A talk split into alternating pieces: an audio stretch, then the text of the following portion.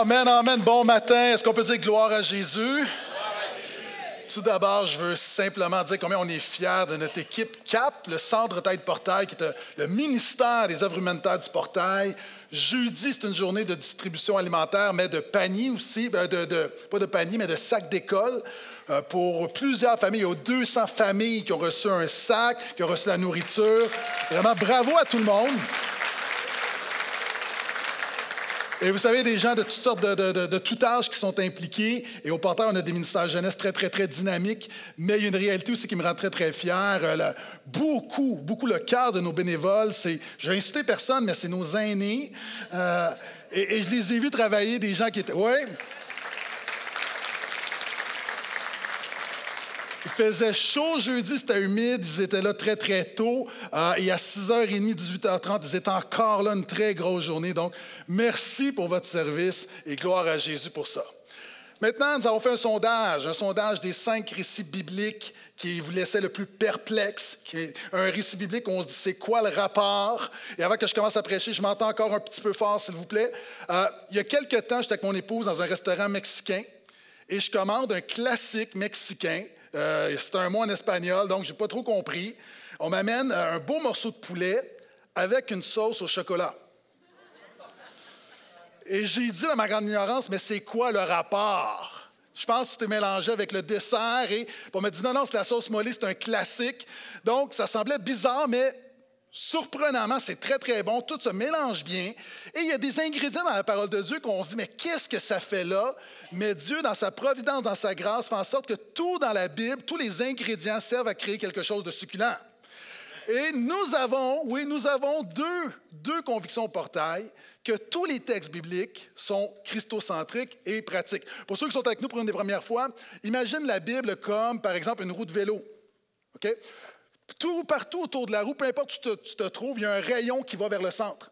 Dans tous les textes bibliques, il y a une ligne qui va vers le centre, qui est l'œuvre de Jésus mort à la croix pour nous réconcilier avec le Père, nous sauver, nous transformer, nous donner l'assurance de la vie éternelle.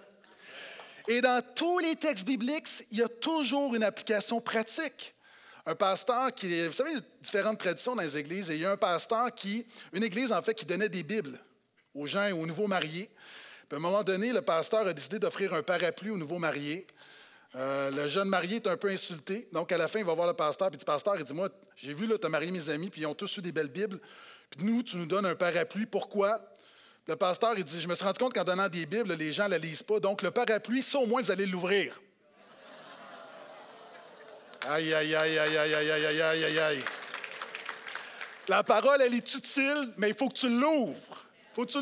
Et pour notre quatrième texte, le texte est appelé traditionnellement, il est mal nommé, mais il est appelé comme ça, on va regarder l'histoire des garçons dévorés par les ours. Et c'est moins lourd que les autres semaines, reste avec moi. Donc, je t'invite à ouvrir avec moi dans 2 Rois, chapitre 2, verset 23-25. La semaine dernière, j'ai lu 4 minutes 30 de texte biblique. Euh, maintenant, c'est trois versets. Tu n'as pas le droit de dire Amen, c'est seulement trois versets. Et je fais la lecture dans Louis II pour voir la traduction traditionnelle et on va regarder ça ensemble. Donc, on saute dans le texte, je vais expliquer le contexte par la suite. Voici ce que dit la parole par deux rois, chapitre 2, versets 23-25. On parle d'Élisée. Donc, Élisée monta de là à et comme il montait par le chemin, des petits garçons sortirent de la ville et se moquèrent de lui, et lui disaient Monte chauve, monte chauve. Il se retourna pour les regarder et les maudit au nom du Seigneur. Alors deux ours sortirent de la forêt et mirent en pièces 42 de ses enfants. De là, il se rendit au mont Carmel, d'où il retourna à Samarie. Et on a le droit de dire, mais c'est quoi le rapport? Hein? Et souvent, il y a une interprétation moraliste où des gens, des pasteurs vont dire, voici une histoire pour démontrer aux jeunes l'importance de respecter les aînés, surtout les chauves. non, non. Ce texte-là est utilisé par des athées. Tu vois sur TikTok, partout sur les réseaux sociaux, on va dire, voyez-vous, c'est la preuve que le Dieu de la Bible est un Dieu barbare qui fait massacrer des petits-enfants par des ours pour une mauvaise blague. Non, non, encore une fois. Et ça fait 25 ans que je prêche la Bible. Et une des choses que j'ai apprises au travers des années, c'est que lorsque je fais face à un texte que je comprends mal, de toujours commencer, mon premier réflexe est de toujours donner le bénéfice du doute à la parole de Dieu. Lorsqu'il y a un texte que je comprends mal, avant de remettre Dieu en question, je me remets en question en me disant est-ce que ça se pourrait que ce soit moi qui ai mal compris? Et d'ailleurs, Pierre va le dire. Dans 2 Pierre, il va dire à un moment donné que l'apôtre Paul écrit des choses difficiles, que les gens mal affermis tordent le sens. Et oui, ce texte-là peut être mal compris et ça vient en partie d'une mauvaise traduction. Donc, notre premier réflexe, c'est de regarder au contexte. Et ce texte-là, en passant, là, il a été écrit il y a 3000 ans. En fait, c'est un texte qui date de 3000 ans, dans une époque différente, une culture différente, au Proche-Orient ancien. Donc, on a quelque chose de complètement euh, qui, est très loin de notre réalité. Et c'est important, lorsqu'on regarde, c'est aussi écrit dans une langue différente en hébreu, et il y a un contexte. Vous savez, par exemple, j'ai lu Gouverneur de la Rosée, les Haïtiens. Est-ce que vous connaissez le Gouverneur de la Rosée? Qui a lu le Gouverneur de la Rosée? Classique haïtien hein, de Jacques Roumain. Maintenant, en tant que Québécois, j'ai compris beaucoup de choses, mais des choses que je ne comprenais pas dans le livre. Premièrement, c'est une autre, une autre époque, il y a 100 ans. Donc, on est en Haïti, dans les villages où on tente d'avoir une récolte, il y a eu de la désertification, donc on veut trouver de l'eau. Et à un moment donné, on dit qu'ils font un, un combit. Bon. Toi, tu sais quoi un combit? Moi, je ne sais pas. Je sais c'est quoi un timbit, un combit, je ne sais pas. Hein, tu vas faire au prince, tu dis, lui, il sait c'est quoi un combit, mais il ne sait pas c'est quoi un timbit. Bon. C'est un travail collectif. Donc, voyez-vous, c'est écrit en français, mais il y a des mots créoles qui m'échappaient. C'est à peu près 100 ans. Puis il y a ici des gens, tu lis gouverneur de la Rosée, il y a des Haïtiens ici que tu vas comprendre, mais tu ne comprendras pas comme tes parents. Et même plus encore, tu ne comprendras pas comme tes grands-parents. Puis c'est seulement 100 ans de différence. Maintenant, ici, on a un texte de 3000 ans au Proche-Orient ancien. Il y a des choses qui nous échappent.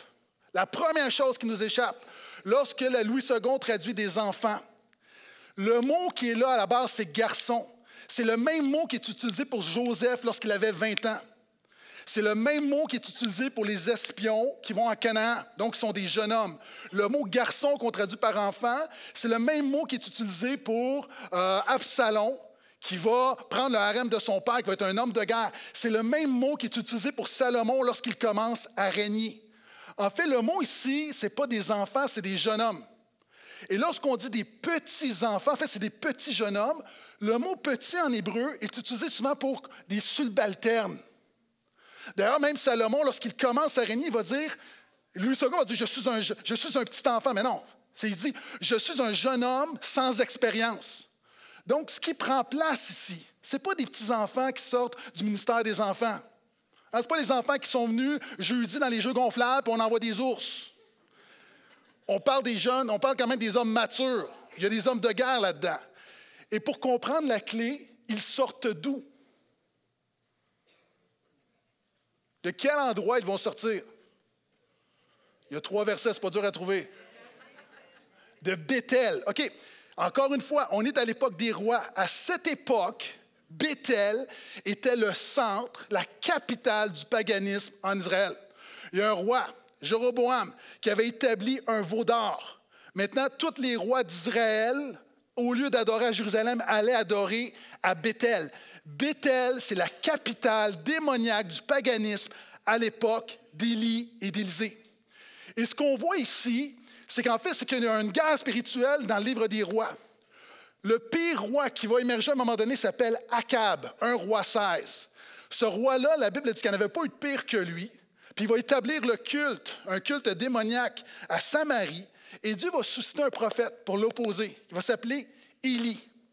Élie va lui lancer un défi au mont Carmel. Il dit Amène tes prêtres, parce que Akab et sa femme Jézabel vont avoir tué tous les prophètes de l'Éternel. Élie va être le seul prophète, le seul qui craint Dieu en Israël, le seul prophète qui parle de la part de Dieu. Et au mont Carmel, il y a un défi avec à peu près un millier de prêtres de Baal qui sont là. Et Élie leur lance le défi mettez un sacrifice, je vais mettre un sacrifice, on va évoquer nos dieux. Et le Dieu qui va faire descendre le feu du ciel va se révéler comme étant le seul vrai Dieu. Et le seul vrai Dieu va être l'Éternel qui va faire descendre le feu du ciel. Et suite à ça, Jézabel va vouloir le tuer. Élie va se pousser et Dieu va lui dire nomme un successeur qui est Élisée. Et Élisée qui est là. Et ce qui prend place, on voit au début du livre des rois, alors que ça commence avec le fils d'Akab qui s'appelle Ahazia, reste avec moi.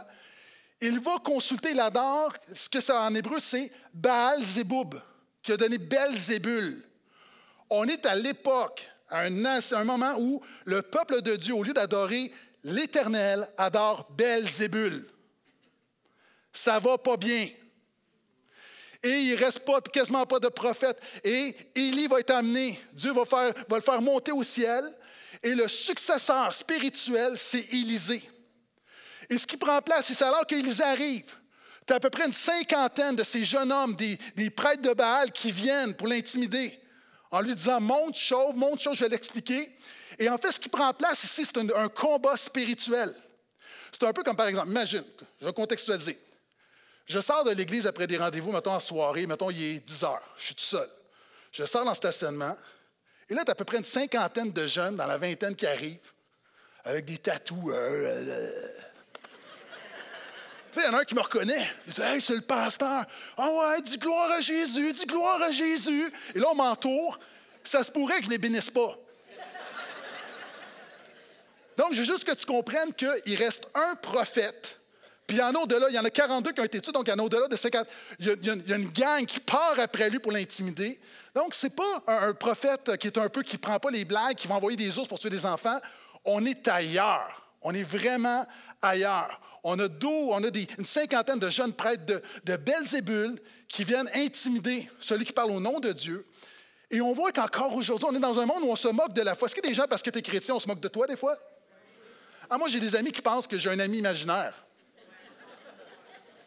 Ah, je parle à quelqu'un qui n'existe pas. Je suis toujours conscient comme mon ami est là. Ah, peut-être tu nous visites ce matin et tu as l'impression qu'on chante à un Dieu imaginaire. Et ce qui arrive souvent, c'est que la moquerie des gens autour de nous amène souvent le doute dans nos cœurs. Hein, comme j'ai déjà dit, tu connais l'analogie, le bateau ne coule pas à cause de l'eau, qu'il y a de l'eau autour. Comment le bateau coule? À cause que l'eau s'infiltre dans le bateau. Nous sommes dans une mer où on discrédite la foi, où on discrédite ceux qui ont la foi en Dieu. Mais ce n'est pas de vivre dans ce monde-là qui te fait couler en tant que chrétien. C'est lorsque tu laisses le doute s'infiltrer dans ton cœur. Et c'est pourquoi Dieu va envoyer Élisée pour colmater la brèche, pour rappeler au peuple de Dieu que Dieu est encore vivant, il est en contrôle, et si tu le crois, dis Amen.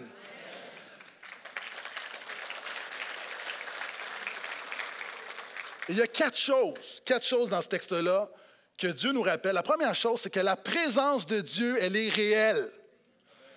Dis à quelqu'un à côté de toi, Dieu est réel. Verset 23, il monte de la Bethel. Il sort de Bethel. Encore une fois, c'est important d'avoir un peu de culture biblique. Puis si tu n'en as pas, merci d'être là, c'est correct. Hein, l'important, c'est d'apprendre. Dans la Bible, Bethel, c'est quoi? Bethel veut dire maison de Dieu, littéralement. Bethel veut dire c'est le lieu où Dieu est présent. Jacob, à un moment donné, il est dans la ville de Luz. Dieu, puis tu vois ça dans la Genèse, Dieu se révèle à lui, Dieu se manifeste. Et Job dit vraiment, Dieu est présent dans ce lieu. Puis il va changer le nom de la ville et puis il va l'appeler Bethel. Beth, maison, elle, Dieu, maison de Dieu. Bethel, c'est l'endroit, le rappel que Dieu est présent parmi son peuple. Et tout du monde qui doute de ça. Il y a peut-être des gens qui nous visitent ce matin, tu doutes que Dieu est présent. Il y a même des chrétiens, tu doutes de la présence de Dieu dans ta vie. Hein, dans le ministère des enfants, comme à Clic, il y a des collations, puis à un moment donné, c'est comme si sur une table, il y a des pommes, puis c'est écrit Prenez une seule pomme, Dieu vous surveille. les enfants sont là, ils prennent une pomme, puis là, à un moment donné, de l'autre côté, il y a des biscuits au chocolat. Puis il y a un enfant qui a écrit euh, une petite affiche, puis il a dit Prenez tous les biscuits que vous pouvez, Dieu est occupé à surveiller les pommes.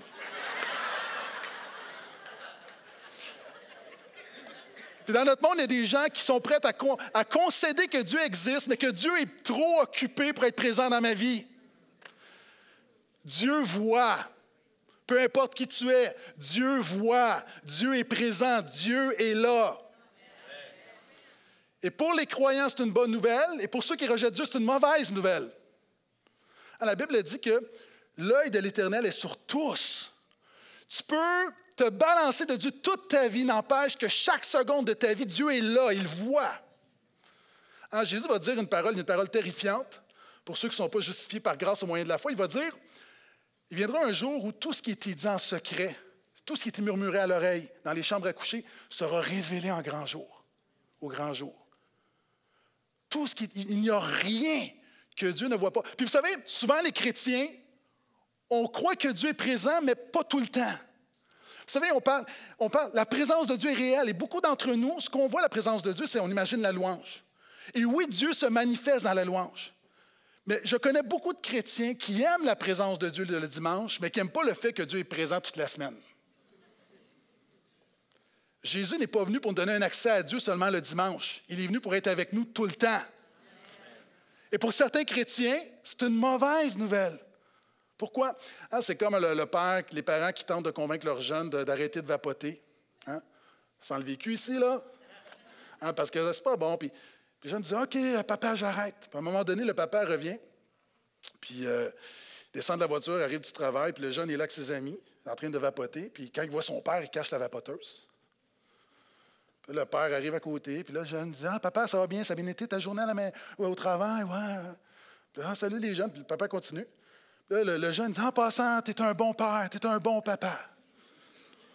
le papa se, retourne, le regarde tendrement, s'approche de son fils et dit Mon fils, ne crois pas que tu peux m'honorer en cachant un péché dans ton dos. Des fois, on est comme ça. Jésus va dire Ce peuple m'honore des lèvres seulement. La présence de Dieu, ce n'est pas chanter le dimanche, c'est d'être conscient que Jésus est présent tous les jours de notre vie avec nous. Et c'est une grande, c'est une grande, un grand réconfort, mais une grande responsabilité. OK, imagine que Jésus arrive vraiment, sonne à ta porte. Vraiment. OK, est-ce que je suis seul?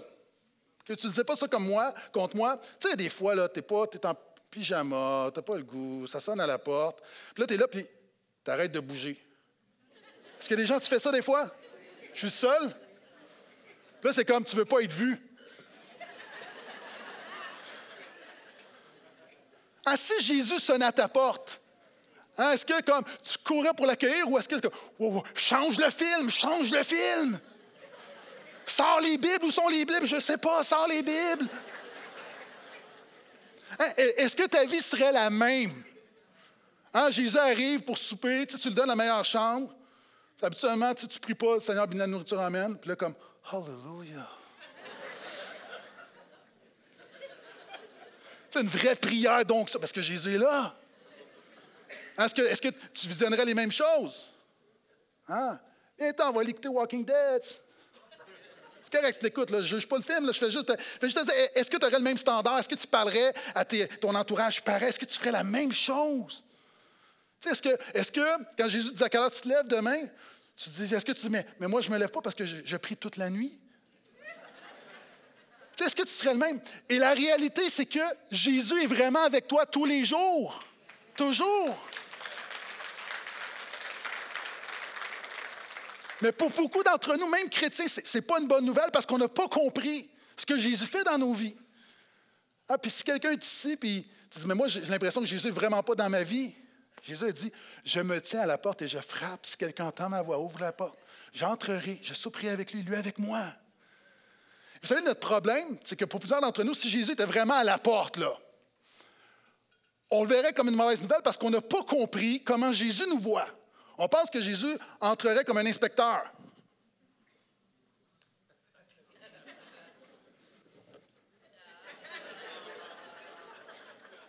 Où est ton ordinateur? Je veux voir ton historique. Donne-moi ton téléphone, donne-moi ton téléphone. Non, non, non, efface rien, donne-moi ton téléphone. C'est pas le Jésus de la Bible. Ah, vous savez, je ne sais pas si on est les seuls, mais quand on a de la visite, on fait du ménage. fait même pas de visite, on fait de ménage, mais de la visite, on fait plus. Et plus que tu veux impressionner les gens, plus que les gens ne sont, sont, pas nécessairement proches de toi, plus que tu fais du ménage. Ah, si tu invites ton patron ou tu invites le pasteur, moi, tout partout où je vais, c'est propre, c'est propre, c'est incroyable. Ma maison n'est jamais aussi propre que partout où je vais. Ça fait trois semaines qu'on repeinture et qu'on nettoie tout bon. Mais sérieusement, c'est que mais quand tu as des gens, tu remarques que les gens qui sont le plus proches de toi, c'est ceux que tu sens le moins obligé de les impressionner? Quand c'est tes parents, tes enfants, ton frère, ta soeur, c'est comme, ouais, tu sais, évidemment, on fait du ménage, on n'est pas des cochons, là, mais c'est un petit peu moins que si. Parce qu'il y a une intimité, tu n'as rien à prouver, ils te connaissent tel que tu es. Quand tu réalises que Jésus arrive dans ta maison, tu ne fais pas le ménage pour Jésus. Tu sais que Jésus vient pour t'aider à faire le ménage, mettre de l'ordre dans ta vie.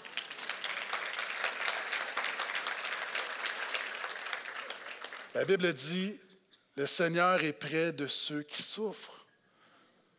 Savoir que Jésus est avec toi à la présence de Dieu, c'est qu'il est avec toi quand tu pleures, il est avec toi, il voit ce que personne voit, il compatit. Et pour le chrétien, c'est une bonne nouvelle. Dieu est présent. Amen. Deuxième chose, ils se moquèrent de lui. Verset 23, il disait, monte, chauve, monte, chauve. La présence de Dieu est réelle, mais Église, la puissance de Dieu est réelle. Ici, on a des gens qui doutent de la puissance de Dieu. Alors qu'Élie, il y a juste deux personnes dans la Bible hein, qui ont été enlevées au ciel avant de mourir. As, dans l'Ancien Testament, tu as Enoch, puis tu as Élie. Il y a un chariot de feu, puis Dieu lui a fait la faveur, puis l'a emmené. Bon. La réalité ici, on, se moque un peu de ça. On se moque que Dieu fait des miracles. Voyons, comme si Dieu peut faire monter quelqu'un, comme si Dieu est capable de faire des miracles. Je suis prêt à reconnaître qu'il y a un Dieu quelque part, mais est-ce que ce Dieu-là est vraiment aussi actif dans nos vies que ce que la Bible veut bien nous faire croire? Puis on a des gens qui, doutent, hein? Ils savent, ils ont entendu parler qu'Élie est monté. Puis on dit, on dit à Élisée, dit, si ton Dieu est si puissant, pourquoi tu ne montes pas, toi? Où sont les miracles dans ta vie? Où est la puissance de Dieu dans ta vie? Et vous savez, il y a beaucoup de gens, des gens qui sont ici ce matin. Tu sais que Dieu est puissant, mais c'est très théorique. Pour plusieurs personnes, chrétiens et non chrétiens, Dieu est un peu comme un volcan endormi ou un volcan inactif. C'est-à-dire, tu es prêt à. Dieu est là, il y a un Dieu qui est là, mais il n'est pas vraiment vivant, il n'est pas vraiment actif, il n'agit pas vraiment. J'ai vu un documentaire sur Netflix que vous pouvez retrouver où il y a des gens qui, vont visiter un volcan qui est endormi puis le volcan, le volcan arrête d'être endormi et devient actif. Ce n'est pas une belle expérience. Malheureusement, pour plusieurs personnes, la Bible dit comme il est terrible de tomber entre les mains du Dieu vivant. Plein de gens qui sont disent oh, il y a un Dieu quelque part. Mais de ne pas réaliser que ce Dieu-là est non seulement présent, il est puissant, il est agissant. Et on se moque. Et là, reste avec moi, ça c'est la clé. On va dire monte chauve, monte chauve. En passant, Élisée pas nécessairement âgé. Hein, il y a plein de jeunes qui n'ont pas beaucoup de cheveux. J'ai des exemples ici. Pendant que les musiciens viennent me rejoindre, avancez-vous. Il y, a plein, il y a plein. Donc, on se moque de lui. Puis en fait, pourquoi est-ce qu'on se moque de lui? On se moque de lui parce que, encore une fois, c'est important de, lire la Bible dans son contexte. Dans le chapitre précédent, le texte commence en disant que le fils du roi Akab, Asia, qui va tomber de la fenêtre de sa maison et envoie ses serviteurs pour consulter les faux prophètes. Et Élie va venir se présenter, va les intercepter, va dire Non, ça ne vaut pas la peine, là. Voici la parole de Dieu. Ce rebelle, cet idolâtre, va mourir. Les serviteurs retournent en disant On était intercepté par un homme de Dieu. Et Asia va dire Il y avait l'air de quoi? C'est là qu'ils vont dire qu'il y avait, bon, mais il y avait un manteau de poil dans notre traduction. Puis on va dire, puis là, il va dire. Mais reste avec moi. En hébreu, ce qu'ils vont dire, lorsque le roi dit, il avait l'air de quoi? Ils vont dire, c'est un maître du poil. OK? Le gars, c'est un maître du poil. Ça, c'est un autre level, là. OK? Élie, probablement, quand tu penses à un prophète, les cheveux longs, la barbe, le gars, là, il en avait du poil, puis c'est un maître du poil. Puis Élie devient le standard, le standard prophétique du poilu ouin. Puis là, tu as Élisée qui ne ressemble pas à ça. Lui, il est loin d'être un maître du poil, il n'y en a pas de poil. Puis on se moque de lui en disant, OK, on est prêt à accepter qu'Élie avait de la puissance, mais toi, tu ne le ressembles pas, puis toi, il n'y a pas de puissance dans ta vie. C'est pour ça qu'on dit monde chauve, monde chauve.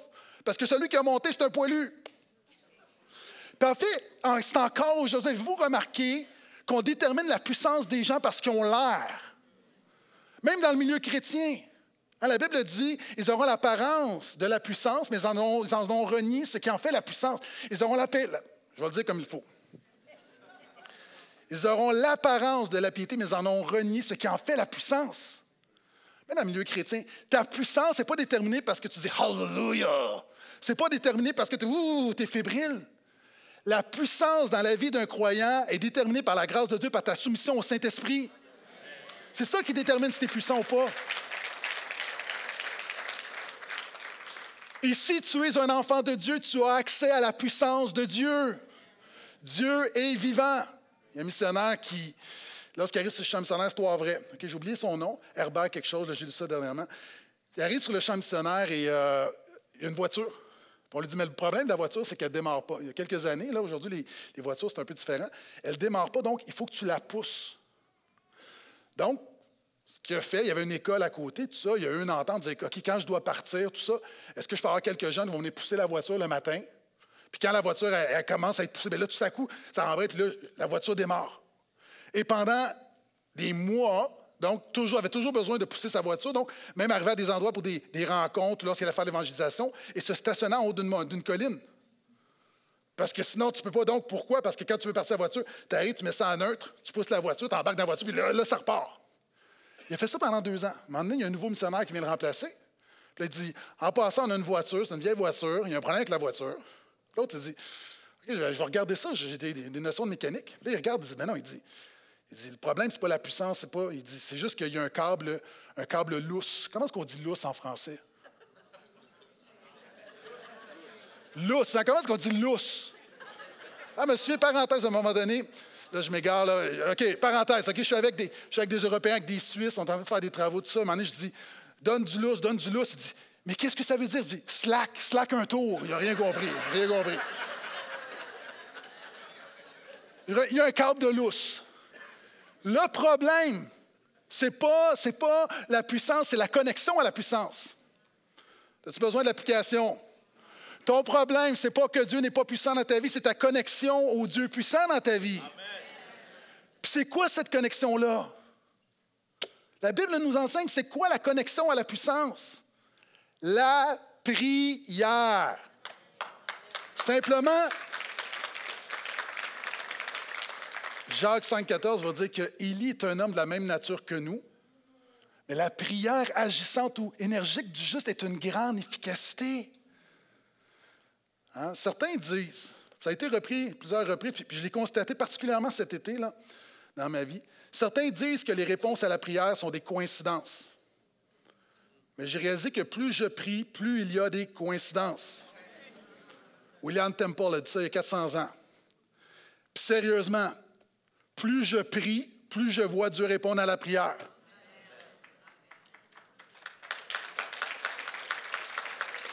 Les gens qui voient plus la puissance de Dieu dans leur vie, c'est ceux qui prient le plus. Pas parce qu'on prie plus, il y a des hommes. Puis là, j'ai une théorie, OK? Je te, je te la partage. Puis c'est juste, c'est pas parfait, mais ça va t'aider à comprendre. Pourquoi je crois que ceux qui prient plus voient plus? La puissance de Dieu dans leur vie. Tu sais, des gens qui disent, moi, je ne vois pas la puissance de Dieu dans ma vie. quelles sont tes requêtes cette semaine? Ben, je n'ai pas prié. Ben, c'est ça. Ne t'attends pas à voir la puissance de Dieu si tu ne pries pas. Tu, dis, oui, moi, je veux que la voiture démarre, mais je ne mets pas la clé dans le démarreur. Voyons. Hein, c'est Wayne Gretzky, grand prophète, qui disait On lui a demandé c'est quoi la clé de son succès, puis il a dit Tu rates 100% des tirs que tu ne prends pas. Wayne Gretzky le plus grand marqueur de l'histoire du hockey, mais une des clés, c'est qu'il tirait continuellement. Voici ma théorie. OK? Supposons, OK, c'est une image, tu comprends, c'est une analogie. Je ne dis pas que c'est ça que la Bible enseigne. Supposons que Dieu, pour une raison que j'ignore, en moyenne répond à 10% de nos prières. Puis 90% dans sa grande sagesse, il sait que ce n'est pas la bonne chose pour nous, il y a un meilleur plan, peu importe. OK? Supposons que Dieu ne répond à seulement 10% de nos prières. Je crois que c'est beaucoup plus, mais simplement que tu comprennes. Si tu fais une prière par semaine, ben, peut-être tu vas avoir un exaucement au bout de 10 mois, au bout de 10 semaines. Mais si tu fais 10 prières dans ta semaine, ben, ça se pourrait que là, tout à coup, tu vas avoir un exaucement. Si tu fais 100 prières dans ta semaine, ben, ça se pourrait que tu vas avoir 10 exaucements. Puis si tu fais 1000 prières dans ta semaine, peut-être que tu vas avoir 100 requêtes exaucées dans ta vie. Donc, qu'est-ce que je veux dire? Je veux dire que plus qu'on se présente devant Dieu, plus qu'on lui présente nos besoins, plus qu'on lui donne l'occasion de manifester sa puissance dans nos vies. Parce que notre Dieu est puissant. Donc, la puissance de Dieu est réelle. Et le verset 24. Il se retourna pour les regarder et les maudit au nom de l'Éternel. Alors deux ours sortirent de la forêt et mirent en pièces 42 de ces jeunes. Ici, on voit que non seulement la présence de Dieu est réelle, la puissance de Dieu est réelle, la parole de Dieu est réelle. On se moque du prophète. Le prophète est le porte-parole, et celui qui parle de la part de Dieu. Et encore aujourd'hui, on se moque de la parole de Dieu. Au travers des années où j'enseigne la Bible, à des gens dans mes classes, à l'église, avec mes amis, ma famille, généralement, il y a toujours trois objections avec la Bible. Hein, ce qu'on va dire, c'est que la Bible a été divinisée. C'est un livre ordinaire, puis on en a fait un livre spécial. Ce qu'on va dire, c'est que la Bible est un livre erroné. Euh, ce qu'on va lire, c'est que, on va dire, c'est que la Bible a été falsifiée. Elle a été trafiquée par l'Église dans l'histoire. Ou que la Bible est un livre démodé. Donc, on a besoin de quelque chose de nouveau. Je pourrais répondre à ces quatre objections. OK? Puis ça va prendre, je pourrais faire trois heures sur chaque élément. Et on va commencer. Non.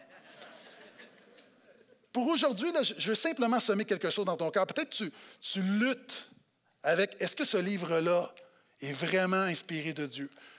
Je veux juste te dire comment Jésus voyait ce livre-là. Alors qu'il y a des gens qui vont dire que la Bible est un livre divinisé, Jésus a appelé ce livre-là, il a dit, c'est la parole de Dieu. Tu peux être en désaccord avec moi, mais j'ai hâte de te voir t'obstiner avec Jésus. Des gens qui vont dire, OK, ce livre-là est un livre erroné. Jésus a dit, ta parole est la vérité. Encore une fois, tu peux débattre avec moi, mais moi, quand un gars ressuscite des morts, je l'écoute. Les gens vont dire, mais ce livre-là a été trafiqué. Regarde dans les évangiles combien de fois Jésus a dit, il est écrit. Jésus s'appuyait sur la parole de Dieu. Tu ne peux pas t'appuyer sur quelque chose qui n'est pas solide, quelque chose qui était trafiqué, falsifié. Jésus reconnaissait l'authenticité, l'authenticité de la parole de Dieu. Et finalement, certains vont dire, oh, mais c'est un livre démodé. Aujourd'hui, on a tellement évolué. Et Jésus a dit, il n'y a pas un iota, il n'y a pas un trait de ce livre-là qui va disparaître. Comme j'aime le dire, vous savez, moi j'aime la nouveauté pour plein de choses. C'est le fun des fois si ma femme fait quelque chose de nouveau dans ses cheveux. Là. Une petite épice euh, sur le steak, c'est différent. Mais je n'ai pas le goût de nouveauté au niveau des vérités. Les vérités sur lesquelles je fonde ma vie, je veux qu'elles soient vraies pour tout le monde, partout, tout le temps. C'est la parole de Dieu.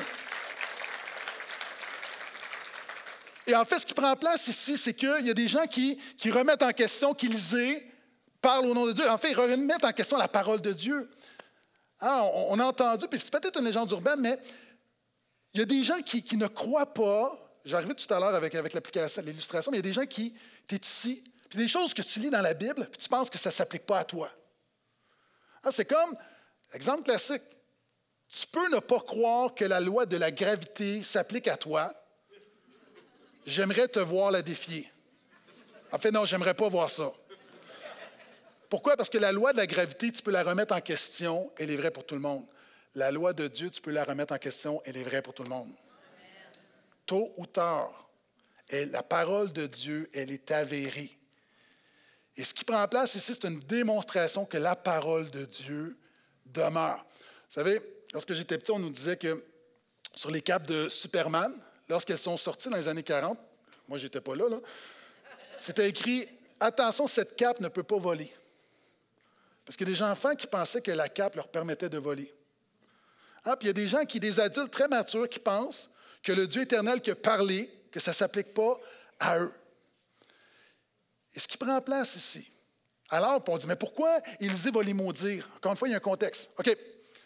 À la fin de la loi de Dieu, dans Deutéronome 28, ce ce qu'on appelle les bénédictions et les malédictions. Dieu dit, je place devant toi la mort et la vie, choisis la vie. Les bénédictions, c'est Dieu dit, si je te donne ta parole pour ton bien, si tu honores cette parole-là, voici le bien va t'arriver, tu seras béni. Mais en même temps, Dieu est cohérent. Si tu rejettes cette parole qui est bonne pour toi, tu vas récolter le mal. Ah, c'est ça, à la base, malédiction, c'est la conséquence de ta désobéissance. Et lorsque Élisée lorsque Élie va monter, Élisée va lui demander je te demande une chose, je veux une double portion de ton esprit. Ça veut dire quoi? Dans la Bible, la double portion, Élisée ne demande pas deux fois plus de miracles qu'Élie. La double portion, c'est l'aîné, l'héritier spirituel, a deux fois plus que les autres. Donc, si tu as quatre enfants, lorsque le père ou la mère meurt, tu sépares tout en cinq et l'aîné a une double portion. Ce qu'Élisée dit, c'est que je veux une double portion de ton esprit. Je veux être ton héritier spirituel. Et lorsqu'il y monte, la Bible dit que Élisée va recevoir l'esprit. Et lorsqu'il va arriver, il y a deux miracles qui vont se produire. Ce qu'on voit ici, c'est le deuxième miracle d'Élisée. Le premier miracle est un miracle de bénédiction. Tu le liras à la maison. tout juste avant, à Jéricho, miracle de bénédiction. Et pour démontrer qu'il parle de la part de Dieu, qu'il a le plein conseil de la parole de Dieu, ici on a un miracle de malédiction. Donc ce n'est pas arbitraire, c'est pour démontrer que toute la parole de Dieu, elle est réelle. Et Dieu avait dit dans Lévitique, si vous me désobéissez au peuple de l'Ancienne Alliance, j'enverrai les bêtes sauvages contre vous. Osez va dire, si vous me rejetez, si vous faites le mal, je me dresserai devant vous comme une ours privée de ses petits. Ce qui prend place ici, c'est la parole de Dieu qui s'accomplit. Maintenant, pour nous, les croyants, ça nous ramène à quoi? Ça nous ramène que bien souvent, nous doutons que ce livre-là est la parole de Dieu. Même les croyants. Comment? À ce moment-là, à ce moment-ci, dans plusieurs prédications, beaucoup de pasteurs diraient Il faut que tu lises la Bible. Et là, on irait un petit peu avec le, petit peu de culpabilité pour que tu lises plus la Bible. Parce que les statistiques nous disent que les chrétiens ne lisent pas la Bible. je ne ferai pas ça. Ce n'est pas utile. Je vais aller à la source du problème. Le problème, ce n'est pas que tu ne lis pas la Bible. Le problème, c'est ton cœur par rapport à la parole de Dieu. Ton problème, c'est que tu n'as pas faim de la parole de Dieu, puis tu ne peux pas créer la faim. Tu as besoin que Dieu te donne la faim pour sa parole. Puis à la base, le problème fondamental des croyants, et reste avec moi, c'est qu'on ne croit pas vraiment que ce livre-là est la parole de Dieu. Parce que si on le croyait, on la chérirait. Par exemple, moi je reçois un courriel, là c'est écrit Prince saoudien Mohamed Ben Hakim, là c'est écrit Héritage de 3 millions pour toi. Je le rouvre pas. Pourquoi? Parce que je doute que c'est vraiment le prince Mohamed Ben Hakim. Je ne crois pas. Le problème, pourquoi on n'ouvre pas nos Bibles, c'est que dans le fond de notre cœur, on ne croit pas quelle est la parole de Dieu. On le sait là, mais on ne le vit pas là. Pourquoi, dans certains endroits, il y a des gens, présentement des chrétiens, qui sont prêts à mourir? Vous savez, dans l'histoire et aujourd'hui, il y a des gens, des, régimes, des royaumes qui, qui interdisent la Bible et qui disent Amenez vos Bibles, on va les brûler. Sinon, on va aller chez vous et si on trouve une Bible, vous allez aller en prison. Pourquoi est-ce qu'il y a des chrétiens, des familles, des églises qui sont prêtes à aller en prison et mourir plutôt que de céder la parole de Dieu? Parce que dans leur cœur, il y a quelque chose qui est inscrit, ta parole est plus précieuse que l'or. Ce n'est pas une question, est-ce que je la lis, je ne la lis pas. Il y a quelque chose comme, ils croient que c'est vraiment la parole de Dieu. Regarde, tu peux retrouver ça sur Internet, des vidéos ou dans des endroits missionnaires qui n'ont pas accès à la parole de Dieu, puis ils reçoivent la bonne nouvelle de la grâce de Jésus, puis une œuvre de traduction. Regarde les premières fois qu'on amène la Bible, lorsqu'elle est traduite dans leur langue natale. Les gens sont là, les gens, ça pleure, les gens prennent la Bible, ils embrassent la Bible, ils sont en convulsion. Pourquoi? Parce que pour la première fois de ma vie, j'ai accès par moi-même à la parole de Dieu. J'ai lu l'histoire d'un homme qui, qui euh, un soldat qui a marché sur une mine, explosion, perdu ses deux jambes, perdu ses bras, a perdu un bout de sa langue. C'est un chrétien. Puis lui se disait, waouh, je prenais la Bible pour acquis, maintenant j'aimerais tellement ça, lire la parole de Dieu. Puis à un moment donné, il a appris qu'il y a une femme qui, est dans un état similaire au sien, lisait des livres en braille avec sa langue. Et lui a décidé d'apprendre le braille avec sa langue. Et au moment où j'ai lu cette histoire il y a quelques années, ça faisait quatre fois qu'il lisait la Bible au complet. Comment quelqu'un qui n'a pas de bras, qui n'a pas de jambes, qui n'a pas de langue, un bout de langue, capable de lire la Bible quatre fois, puis il n'y a pas de culpabilité là-dedans, jamais, jamais à notre motif? Alors que nous, on a tout, puis on, a de la misère. À la base, c'est qu'on ne croit pas qu'il y a une parole de Dieu pour nos vies dans ce livre-là. Et je te défie, commence, commence par un psaume, tranquillement, petit peu par petit peu. Mais ne soyons pas ce peuple. Vous savez, c'est A.W. Tozer qui disait On peut tout savoir du pain et mourir de faim. Pourquoi? Êtes-vous d'accord? Ce livre-là, c'est vraiment la parole de Dieu. Elle est bonne pour notre âme. Alléluia.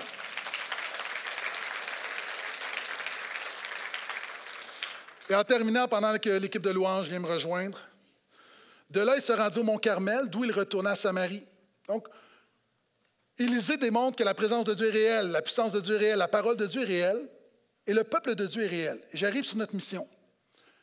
Premièrement, il va au Carmel. Pourquoi au Carmel? Carmel, c'est le lieu de la victoire. Encore une fois, si tu lis ce texte-là sans lire ce qu'il tu ne comprends pas. Carmel, c'est le lieu où Dieu s'est révélé, a fait descendre le feu du ciel, où ça a été la victoire de Dieu sur les ténèbres et sur le mal. Donc, il retourne dans le lieu de la victoire. Vous savez, pour se rappeler ce que Dieu a fait. À chaque dimanche matin, nous sommes ici dans le lieu de la victoire pour se rappeler ce que Jésus a fait à la croix pour nous. Est-ce que je peux entendre Amen? Nous sommes ici pour se rappeler la victoire qu'il nous a acquise. Et la même manière qu'Élisée, premièrement, il se rappelle ce que Dieu a fait. Et c'est pourquoi on est là. Parce que la vie, elle est difficile et on a besoin à chaque semaine de se rappeler que Dieu nous a donné la victoire.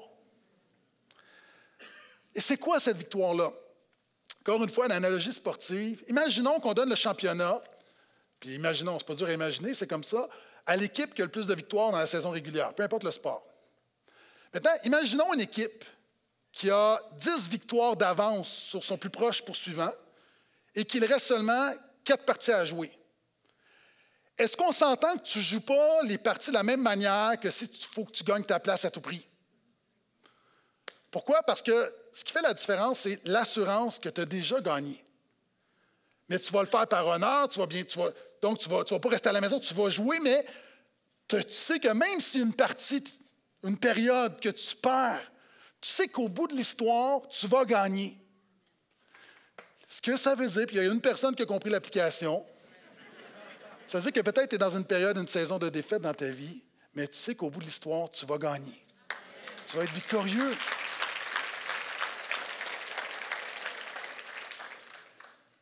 Et regardez, Élisée ne reste pas au Carmel. Il s'en va à Samarie.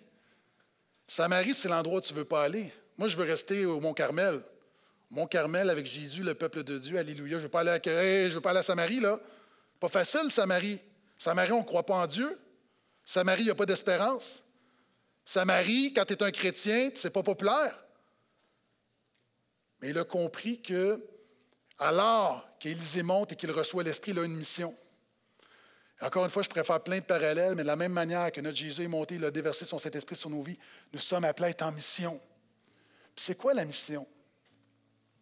Souvent, les chrétiens, on voit la mission comme l'évangélisation, puis on est mal à l'aise, comme c'est les quatre lois, puis c'est pas ça que Jésus te demande. C'est correct si tu le fais, là, mais, à la base, c'est pas ça qu'il nous demande. Vous savez, une des choses, quelque chose que tu as oublié, je vais te le rappeler, là, c'est produit quelque chose il y a deux ans, euh, ça s'appelle une pandémie. Je sais que tu l'as oublié, là. C'est comme, c'est quoi ça déjà? Tu, pourras googler à la maison. Là, du monde, déjà, vous êtes down. restez avec moi, j'ai une bonne nouvelle, OK? Une des choses qui était, qui était triste, par exemple, je, continue l'analogie sportive, c'est que tu as des championnats qui jouaient devant des salles vides. C'est comme c'est un peu pathétique. Là, tu gagnes le championnat, mais pourquoi? Parce que l'être humain sait qu'une victoire n'est pas faite pour être célébrée dans l'anonymat, une victoire est faite pour être partagée. Malheureusement, il y a beaucoup d'églises, beaucoup de chrétiens comme ça. Ma prière, c'est le portail, on ne devienne pas comme ça. Ça, on peut être ici le dimanche, dire Gloire à Dieu, merci pour ta victoire. Retourner à Samarie, puis jamais partager la victoire de Jésus. Nous sommes ici pour être renouvelés dans la victoire de Jésus, mais nous avons une mission, une responsabilité dans notre quotidien. Puis la mission, ça commence dans ta maison. Ça commence dans ta maison. Et des gens ici, ta mission, la commence dans la voiture. C'est qu'est-ce que Dieu nous demande? Ce monde, qu'est-ce que ce monde a besoin? Il a besoin de voir des chrétiens qui vivent les mêmes difficultés que tout le monde. On a les mêmes problèmes de couple, on a les mêmes maladies, on a les mêmes épreuves, on lutte souvent même avec les mêmes péchés.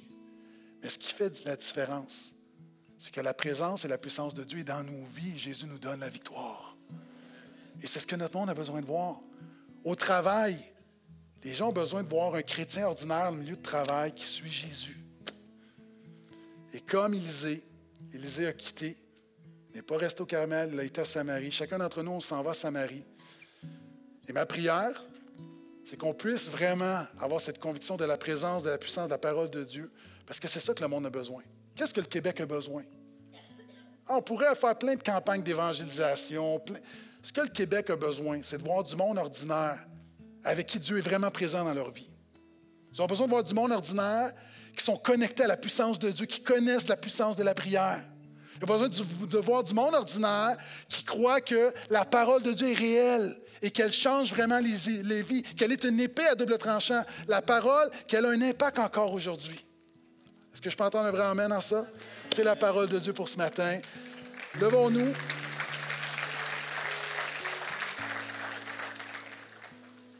Et ce matin, je veux, je veux te mettre au travail. On a parlé de la prière. Je crois que la prière est un des éléments qui te rend le plus conscient de la présence et de la puissance de Dieu. Puis il y a des gens qui sont ici, tu as besoin d'apprendre à prier. Des gens, tu as besoin de réapprendre à prier. Et vous savez, je crois qu'il y a différents formats de prière. Il y a un temps où c'est bien de. Le pasteur prie, puis tout le monde écoute, on s'unit. Hein, parce que si tout le monde prie chacun dans son coin, c'est comme à un moment donné, on ne peut pas s'unir dans la prière. Quand on veut s'unir dans la prière en tant que peuple de Dieu, il y a une voix qui s'élève, on dit tous Amen. Mais il y a des fois où on a tous des défis individuels. Et on a besoin d'élever la voix pour nos propres vies. Je crois que tu peux prier dans ton cœur, Dieu entend, ça ne change rien. Moi, j'ai appris que lorsque je verbalise mes prières, ça me rend plus attentif, ça me rend plus conscient. J'aimerais te défier à prier ce matin. Pendant quelques instants, alors qu'on va fermer nos yeux, j'aimerais que tu réfléchisses à quels sont tes besoins. Quel domaine de ta vie as-tu besoin de voir la victoire de Jésus? Quel domaine de ta vie as-tu besoin d'expérimenter la présence de Dieu, d'avoir cette assurance de la présence de Dieu dans ta vie? Dans quel domaine de ta vie as-tu besoin de voir la puissance de Dieu? Qui autour de toi, dans ta maison, famille, travail, a besoin d'être impacté par la grâce de Dieu? Alors qu'on a chacun de multiples défis, j'aimerais qu'on passe de la théorie à la pratique pendant quelques instants. Là où tu es, que tu peux commencer simplement à prier Dieu, à verbaliser tes prières, présenter des noms, à demander à Dieu, voici ce que tu veux dans ta vie. Élève la voix tranquillement, commence à prier. Les gens, ça va être la première fois que tu es à la bonne place pour apprendre à prier.